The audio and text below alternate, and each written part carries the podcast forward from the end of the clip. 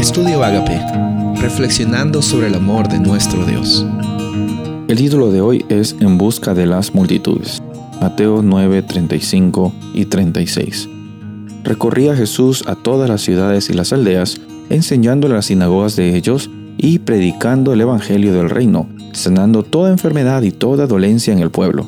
Y al ver las multitudes tuvo compasión de ellas porque estaban desamparadas y dispersas como ovejas que no tienen pastor.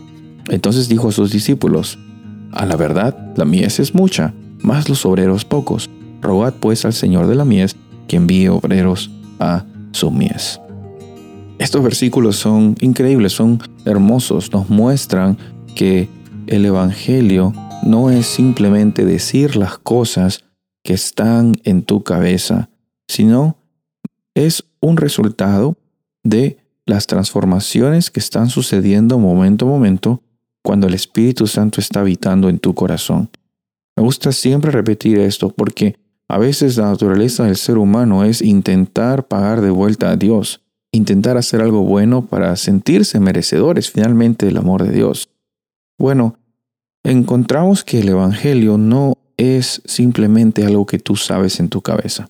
Y cuando Jesús vino a este planeta, mostró las buenas noticias de transformación de una forma práctica, de una forma palpable.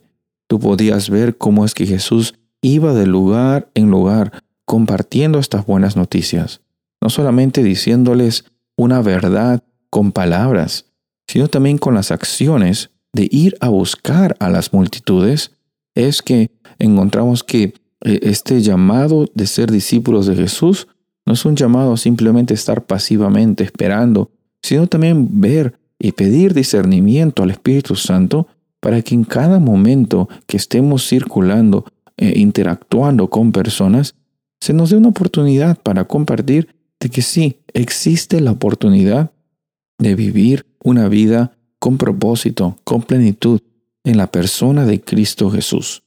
Tu llamado y mi llamado es ir en busca de las multitudes, no estar buscando cada rato en en, qué tipo de multitud tengo que alcanzar. No, tú sigue, haz tu vida, cumple tus sueños, eh, las labores que tienes que realizar, el trabajo, los estudios. No sé en qué etapa de la vida te encuentras, pero en cada momento tú tienes la oportunidad de interactuar con personas, estar en busca de, de que en cada momento también se dé la oportunidad de compartir, no con palabras solamente, sino con tu vida, de que existe eternidad en la persona de Cristo Jesús. Existen segundas oportunidades gracias a lo que Jesús hizo, está haciendo y hará por ti.